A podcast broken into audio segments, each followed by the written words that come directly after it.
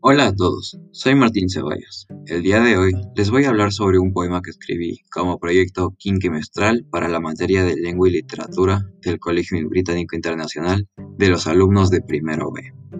La instrucción de este proyecto era realizar un soneto con los conocimientos que aprendimos durante la clase.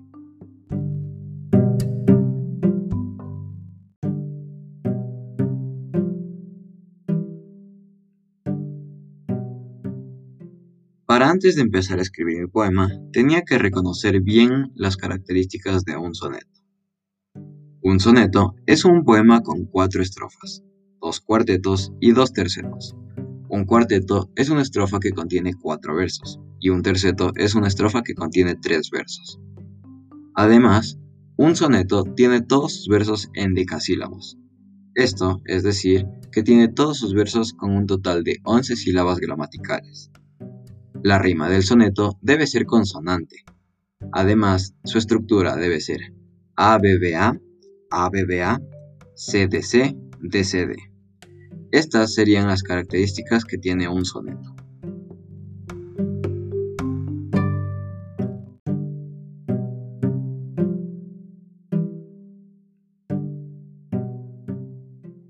Para empezar a escribir mi poema, tenía que escoger un tema. Para esto, y como no había mucho tiempo, decidí hablar sobre el amor y el desamor, lo cual pienso es un tema muy común en los poemas. Sin embargo, ese fue el tema de mi poema. Mi poema se llama En la vida, y ahora lo voy a leer. En la vida encontrarás decepción. En la vida no existe solo amor. El que entiende esto solo es el autor, por poner versos con desilusión. En la vida hay amor y decepción. En la vida todo es como una flor, pero se puede apagar el fulgor y llegar a romper el corazón.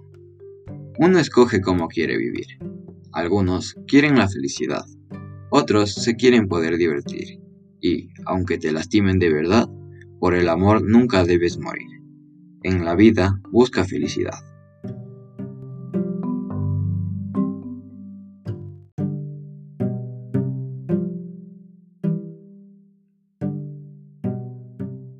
Ese fue mi poema, y me parece que estuvo muy bueno.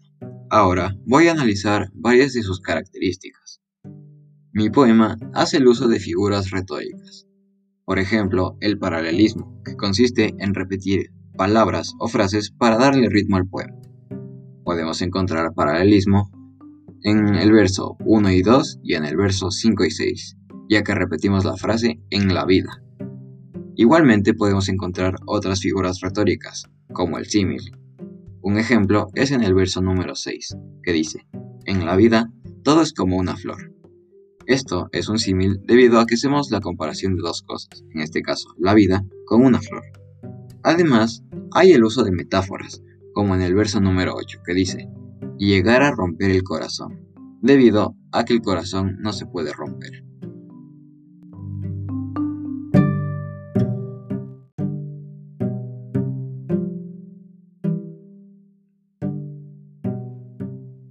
Mientras escribía mi poema, una de las cosas más difíciles fue lograr que todos los versos sean en decasílabos, es decir, que tengan 11 sílabas métricas.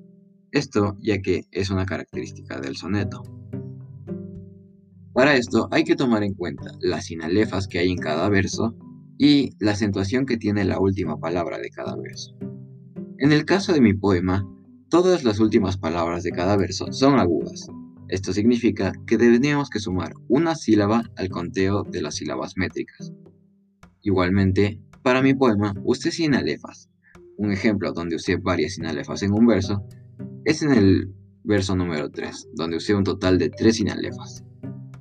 Asimismo, usé los conocimientos que nos dio el profesor durante la materia, que dice que cuando usamos una coma donde va una sinalefa, esta ya no cuenta como una sinalefa, esto fue en el verso número 12, que dice, y aunque te lastimen de verdad, y aunque se pronunciaría junto como una sinalefa. Sin embargo, al poner una coma, ya no.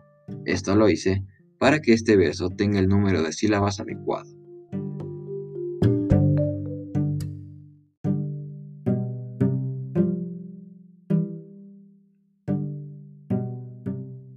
La última característica que voy a analizar sobre mi poema son las rimas. Para este poema, ya que es un soneto, teníamos que hacer todas las rimas consonantes. Esto es decir, que después de la sílaba acentuada, todas las letras tienen que ser iguales. Yo pienso que manejé esto de una manera muy buena y muy correcta. Además, algo interesante es que con el permiso del profesor, para poder rimar una palabra, la tuve que repetir en dos versos, que son el verso número 1 y el verso número 5.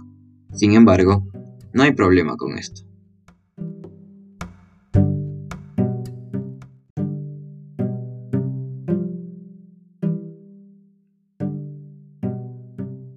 Con esto concluyo mi podcast sobre mi poema para el proyecto quinquemestral de lengua y literatura. Pienso que tuve un buen trabajo y un buen desempeño en el tiempo que nos dieron. Muchas gracias.